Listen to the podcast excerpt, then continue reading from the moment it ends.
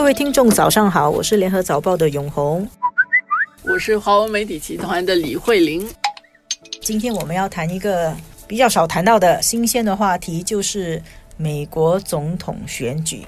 今年是二零二零年，其实现在你看，充斥着美国媒体的信息，并不是这个新型冠状肺炎的报道啊，大家在关注的是美国的总统选举，因为美国就是分民主党、共和党嘛，所以共和党的候选人已经非常明显，就那位现任的总统特朗普先生啊，那么现在其实要争个你死我活的是民主党的候选人，谁可以代表民主党出现？所以，美国的总统大选啊，其实正式开跑是二月三日，在艾奥瓦州进行初选，是第一个州进行初选。这个竞选活动要跑两百七十四天。我们在录音的时候，新加坡时间二月十九日，在美国时间也是二月十九日，正好呢，美国会有民主党的第三场辩论会。那么，我们就来谈一下这个辩论会出来的一些大咖。可能也需要先讲一下，就是他的这个初选不是大家所想象的是这种全民投票的，他其实是有代表制来代表投票。二月十九号要参加辩论的有六个人，第一个比较多人关注的，从全国的民调来说领先的就是桑德斯，七十八岁的桑德斯。对，还有引人关注的几个人物，一个是前副总统拜登。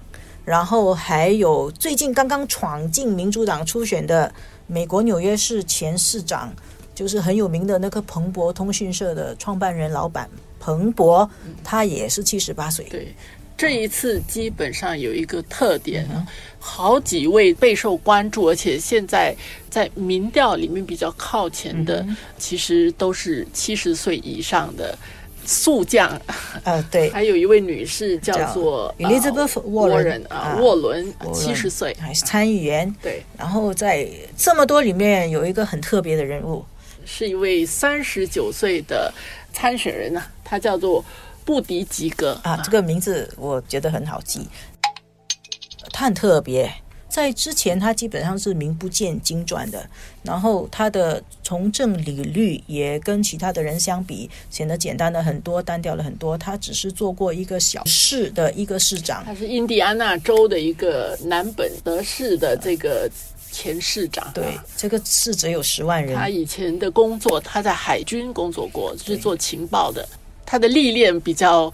不同，那么也因为他很年轻，所以他要推动的其实是一个世代更替这样的一个理念。那他的一个主张包括高等法院的组成应该要改变等等。